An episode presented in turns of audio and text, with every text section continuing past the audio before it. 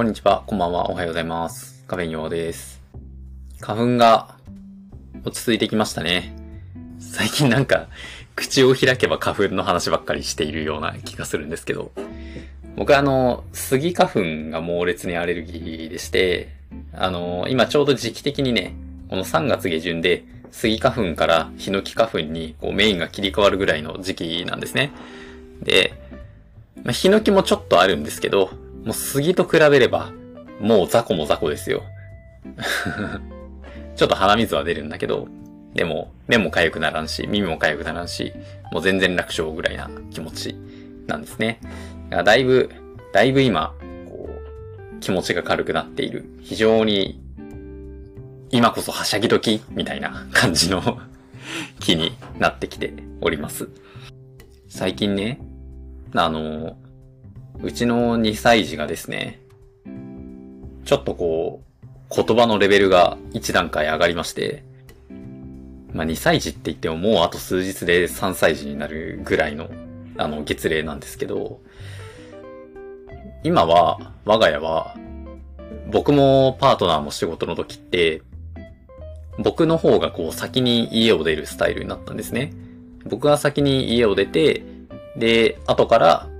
妻と子供たちが出発するみたいな順序で動いているんだけれども、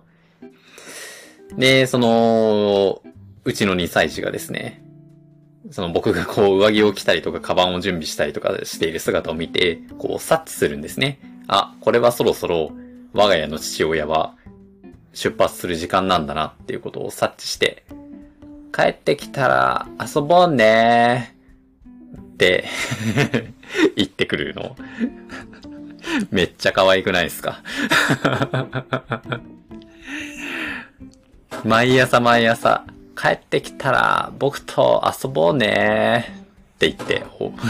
出発すんの、俺。でもなんかそれをこう言われるたびにね、そうだね、遊ぼうね、行ってくるねって言ってこう出発するんですけど、あの、賞味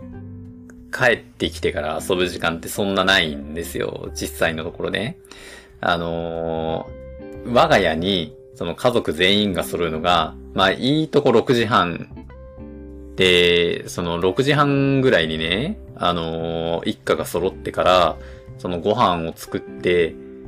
保育園の片付けをして、翌日の保育園の準備をして、我々夫婦のお弁当を準備して、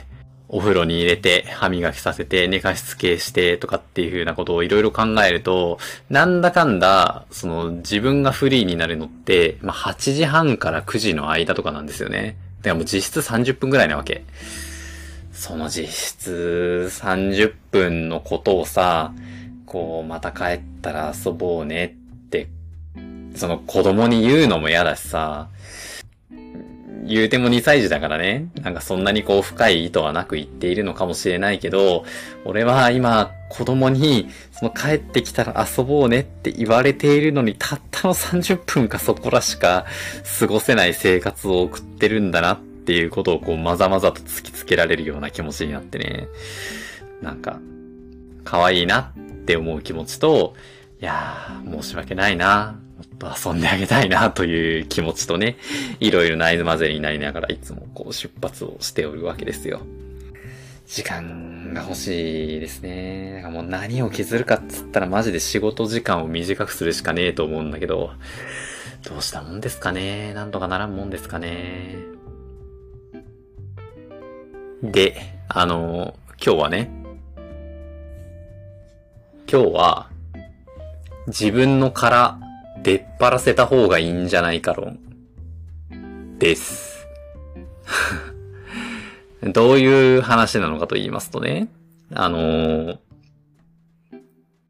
僕、その理学療法士というね、あの、人々に対してリハビリを提供する仕事をやっておりまして、で、まあ、いろんなこう患者さんとこう会うわけですよ。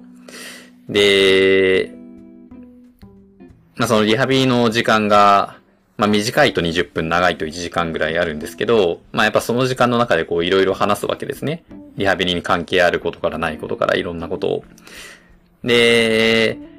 やっぱりこう上の年代のその女性の患者さんになればなるほど、やっぱりそのこっちのこう家庭事情みたいなものをなんとなくこう気にされるんですね。そのご結婚されてるんですか？とかお子さんいらっしゃるんですか？みたいなことをこうまあ聞かれるので、まあ別にそんな隠す理由もないから普通に答えるんです。あ結婚してます、子供が二人います、みたいなことで言うんだけどさ、あのー、なんていうかね、こう、そんなこと言わんでよくねっていうことまで突っ込んでわざわざ言ってくるような人たちがいるんですよ。中には。僕が、いや、いきなりちょっと愚痴スタートになって申し訳ないんだけど、僕がね、あの、これまでに、そんなことまで言わんでもよくねなんなのこいつって思ったランキング上位2つがありまして、1個は、その、うちね、子供2人ともその保育園に通わせてるんですっていう風な話をした後に、子供は保育園に通わせないで、奥さんに家で見てもらうのが一番だと思うわよ。って言われたの。でも、もうこのフレーズを頭で思い出しただけで、もうなんかこう、いろいろこう吐き出したいことがいっぱいグワって出てくるんだけど、そんなん、ね こちらの懐事情とか、もろもろの事情も知らんで何を口出してきとんじゃいっていう風に思うじゃないですか。僕は思うんですね。それを言われて。で、まあちょっと、その人とは一悶着二悶着ぐらいあったんですけど、で、えっ、と、また別の人から、そ、なんでそんなこと言うねんランキング、残りの一つ、なんですけどね。さっきの人とは別の人なんですけど、子育て感みたいな話になって。で、うちはその夫婦共働きです。まあ子供が二人います。子供は保育園に預けてます。で、まあ家事、育児、もろもろのことは、まあ極力折半するように、まあうまいこと調整しながらやってます。みたいなこう話をしてたんですけど、やっぱり子供にとって一番大事なのって母親なのよって言われたの。僕、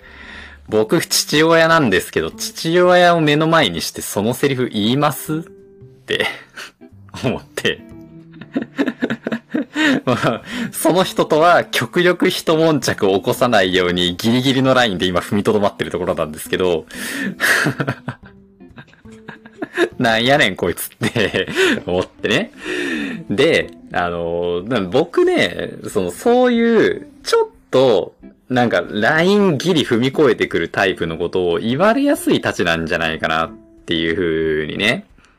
思うんです。まあそういう、そういうこと言ってくるやつは誰に対してもそういうこと言ってるのかもしれないけれども、なんとなくね、あの、他の人の話とかを聞いてると、僕はちょっとライン超えた発言をされやすいのではないか、そのライン超えた発言してもこいつならいいかと思われているのではないか、みたいな考えをちょっと抱いた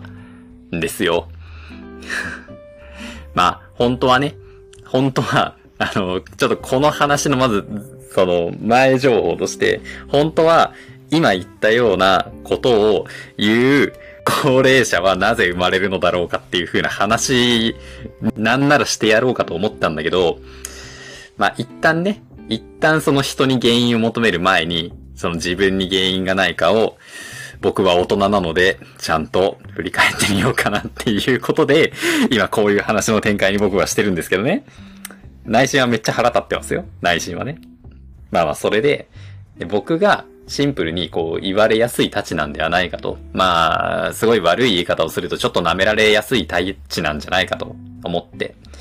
じゃあその舐められる舐められないの、あの、境界線っていうのは何なんだろうなっていう風なのを考えていった結果ね。僕、相手の話に合わせるのが、ちょっと得意な方なんだと思うんですね。ただそれは、その、いわゆるコミュニケーションスキルがどうこうとかっていう風な話ではなくて、その相手が、そういう風になんかこう、一方的に何かをこう、主張してくるタイプの人の時に、ああ、そうですね、そうなんですね。ああ、それはでも、そういうこともあるんじゃないですかね。みたいな感じで、まあ、受け流す力というか、ある程度相手の機嫌を損ねずに、そこそここう会話を続ける能力みたいなのがね、あの、比較的高い方なんじゃないかと思ってるんですけど、で、まあそのスキルそのものは理学療法士やってる上で結構役に立ってると思ってるから、それは別にいいんですけど、で、それってさ、その、なんだろうな。相手が、相手の心の殻を、その自分に向けて思いっきり出っ張らせてきてるんだと思うんですよ。そういうふうにこう一方的にブワーってなんか話をしてくるタイプの人って。で、俺は、その出っ張らせてきた心の殻に対して、あのー、跳ね返すっていう風な手段を取るんじゃなくて、こう自分をね、ぐにゃってこう凹ませて、うーん、まあ、受け止めているというか、その出っ張らしてきたその殻に極力当たらないように、自分の殻の形をある程度こう、歪に変えて、で、受け止めているのではないかと、思った。ですね。そのさっき僕が挙げたようなね、こいつなんかちょっとライン超えてきやがったなみたいなこう発言をしてきたときに、なんだろうな。こう論破するような方向でガツンと突っぱね返すのが自分の殻を全く曲げずに跳ね返すタイプですよね。で、なんだろうな。他のパターンって、受け流しパターンとかがあるのかな。そういう相手が殻をこっちに向かって出っ張らせてきたその盲言を、ああ、そういうこともあるんですね。で、ちょっと本題なんですけど、って言って、まあそういうもんとして、ポンってこう払いのけ、受け流し、自分の殻に極力当たらないようにして、カウンターを仕掛けるみたいな手法も多分あるんだと思うんだけど、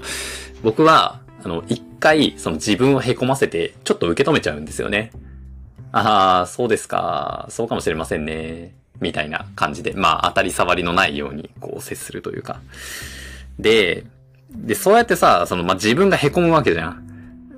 その、相手を一回受け止めるためにね、一回とりあえず受け止めて事なきを得ようと思って受け止めるがゆえに、自分の殻の形をこうぐにゃって凹ませてるわけですよ。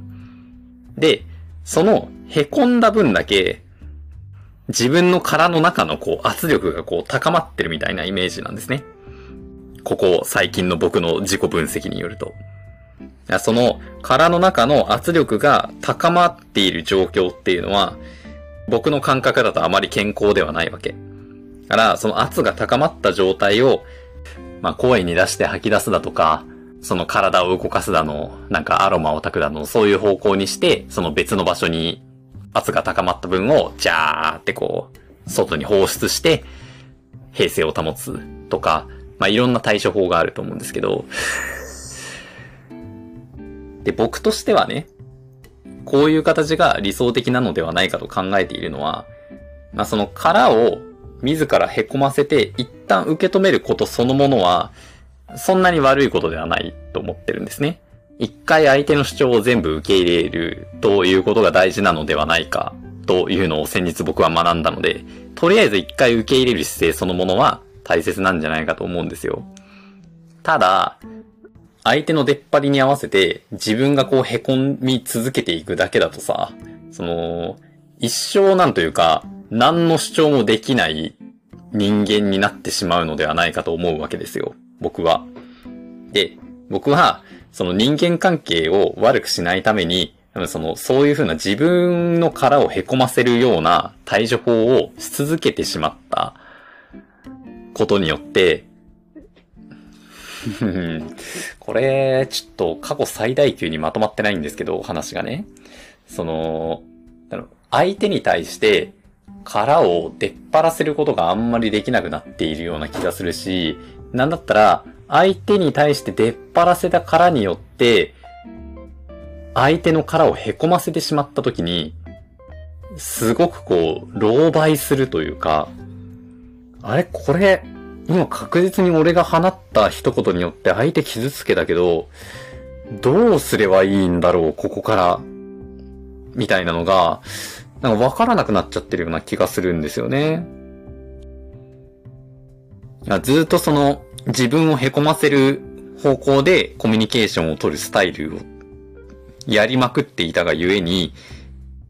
なんかの表紙に自分が出っ張った時に、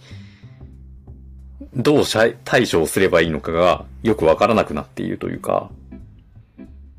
ななんかというか、その、その場限りの関わりの人たちだったら、まあ、自分を凹ませれば、とりあえずそのまま丸く収まるから良かったんですよね。ただそれが、そのパートナーとか、その仕事で長く関わる人たちとかが、まあ単純に年齢とともにこう増えてきているので、そういう長い人たちに対してずっと自分を凹ませ続けてるっていうのは、正直ちょっとストレスではあるんですよ。だからそのストレスだから、時々、えいってこう試しに出っ張らせてみたら、なんか自分が想定してるよりも相手に深いところまでめり込んじゃったとか、その、想定してるよりも、なんか、すげえ鋭利に出っ張っちゃったみたいなことが起きているのではないかというふうに思うわけです。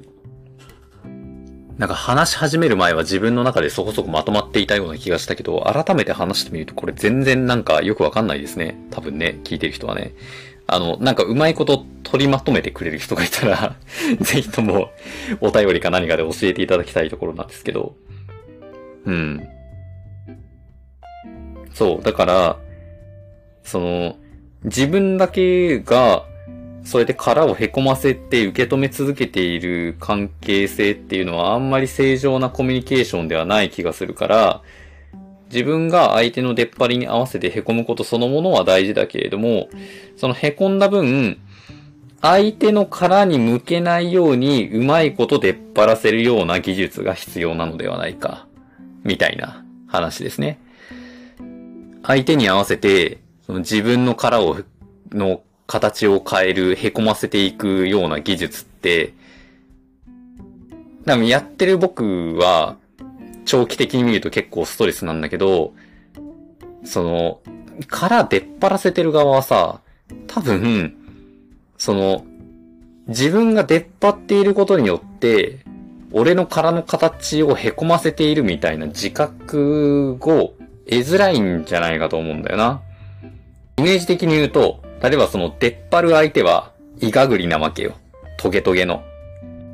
イガグリであったり、トゲゾウであったり、ゴルドーだったりするわけ。多分ね。から出っ張らせまくりの人が、は、まあそういう形状をしてますと。で、まあ僕は、まあ仮に、うん、凹んで形を変えやすい存在ということで、まあ仮にスライムにしましょうかね。ぐにゃぐにゃのね。で、なのでそのトゲトゲイガグリの人たちは、その、そのトゲトゲと我々スライムとの間に、いい距離感があると思ってるわけよ。だから、いくらトゲゴが出っ張っていようとも、その我々スライムには密着していないと思ってるわけ。だからまあ実質ノーダメ。だし、あの、特に相手に対して干渉する発言はしないと思っている。していないと思っている。ただ実際には、我々スライムは、そのかなりトゲに接近して、なんだったらそのトゲによって形を変えられているぐらいのところにいるんだけど、でも、その、俺が反発しない限りは、そのトゲってさ、多分当たってる感覚みたいなものがないわけね。我々の体に。ただ、確実に俺の体のすぐ近くのところまでめり込んできていて、あわや俺の殻を破ろうかというところまで接近はしてるんだけれども、でも俺がうまいことその殻の形を変えていることによって、ギリギリそうならないで済んでるわけよ。その、まかなりキワキワなのよね。そこのラインというのが。いや、そういうその、殻を、俺の殻にか、限りなく近づいているけれども、でも近づいていることに全く気づいてない相手は、ここまでいけたんだから、もう一声ぐらい私言っても全然大丈夫よねっていうことで、さっきみたいな、一個ラインを踏み越えてくるような発言を、今までと同じようなテンション感でしてくるのではないか、という説でございます。伝わっただろうか果たして。過去最高にちょっと意味がわからないことを言っているかもしれないな。まあだからね、あのー、結局そういう相手に対してどういう風に対応すればいいかというと、こっちもほどほどに相手の殻のすぐ近くに伸ばそうと思えば、トゲ伸ばせるんですよっていうぐらいに、主張をするしかないんだと思うんだよね。俺は、その、さっきみたいな、その子供は保育園に行かせないで家にいた方がいいのよとか、その子供にとっては、お母さんが一番なのよとかって言われたとき、お前、こっちの家庭の事情の何を知ってそういう発言をしとんねんっていうふうに思うんだけれども、思って、マジで、そいつらのことは全く許せないんだけれども、一方で、俺は俺で、そういう風な、じゃあこっちの家庭の事情を伺い知れるような主張をもっと前段階でこの人に対してして、ああ、それなら保育園に行かせてもしょうがないね、であったりとか、まあ、うん、なんかちょっと口にするのも腹立つけど、あら、お父さんも頑張ってるわね、とか、そういう風な感情を相手に抱かせなかったから、まあ、結果として、俺が刃を突き立てられることになったんじゃないかな、ともちょっと思うんですね。勝手にこっちのことを推測して好き勝手なことを言うなよという気持ちは間違いなくあるけれど、同時に、そもそも俺がそういうことを相手に主張してこなかった結果として、無神経な刃が自分に向くことになっているのではないか。ということが言いたかった。つまりは。ちょっと器の形がどうこうとかあんまり関係なかったな。殻の形がどうこうとか、器がどうこうとかっていうのはちょっと違ったような気もしますね。なんか話してるとね。まあ、これはその、かなり相手に譲歩した考え方というか、うん、なんかそういう風な発想をすれば、多少こういう無神経な発言をしてくる奴らのことも、ちょっとは許せるようになるんじゃないかなっていう風な話ですよ。つまりはね。だから、なんとなく、そのトラブルを避けるためには、自分が相手の、その、トゲによってね、トゲに合わせて自分の形をぐにゃってこう凹ませて、まあギリギリ受け止めて耐えましたっていう時に、その相手とは全く違う方向のなんか趣味であったり、お風呂であったり、アロマであったり、なんか別の方向性にね、その自分のトゲをぐにゃってこう伸ばして、相手に当たらないような当たり障りのないような対処をするっていうのが、まあいわゆる大人の社会人なんだと思うんだけれども、僕のように相手に合わせて自分を凹ませすぎちゃう人は、ちょっと相手にギリジャブを入れるぐらいの感覚で、適度にトゲを伸ばすという技術が必要なんじゃないかなって思ったという話でした。多分それができるやつが舐められないやつっていうことなんだろうな。ってね。なんか話しててよくわかんなくなってきちゃった。まあ、なんとなくその僕が言いたいことが伝わってくれたらくれたでいいし、よくわかんなかったらよくわかんなかったで よくわかんなかったですって教えてください。よろしくお願いします。あ僕の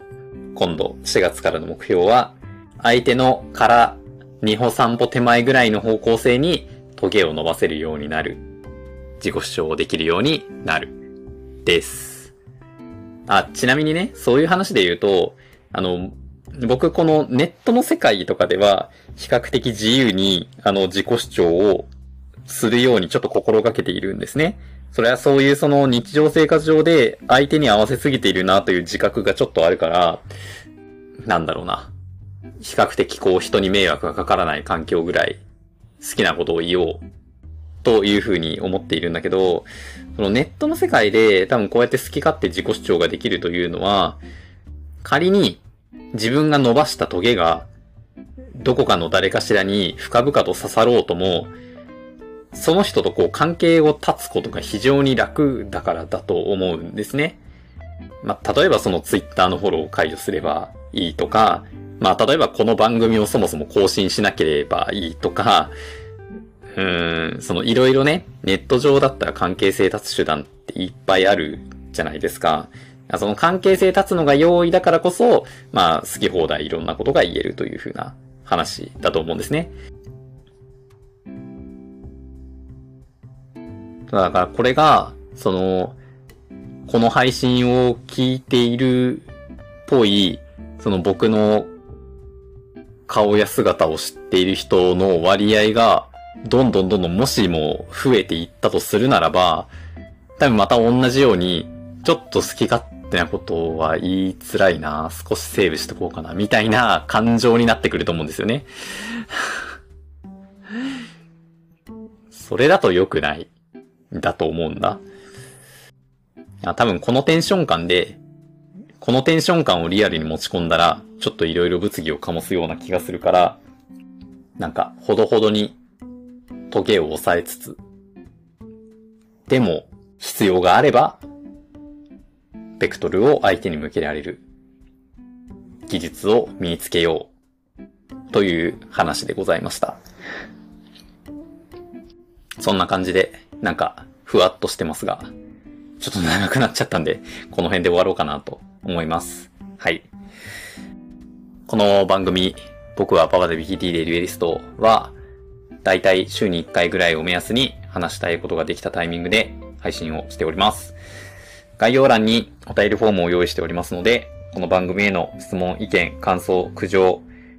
あなたが言いたかったことってこういうことなんじゃないですか？など何かありましたらお便り送ってくださいますと大変僕喜びます。よろしくお願いします。また、ツイッター等々で感想をつぶやいてくださる際には、ハッシュタグ、カタカナでパピで、パパで PTA リュエリストの頭文字取って、ハッシュタグパピででつぶやいていただけますと、それも大体僕は見ておりますので、とても喜びます。よろしくお願いします。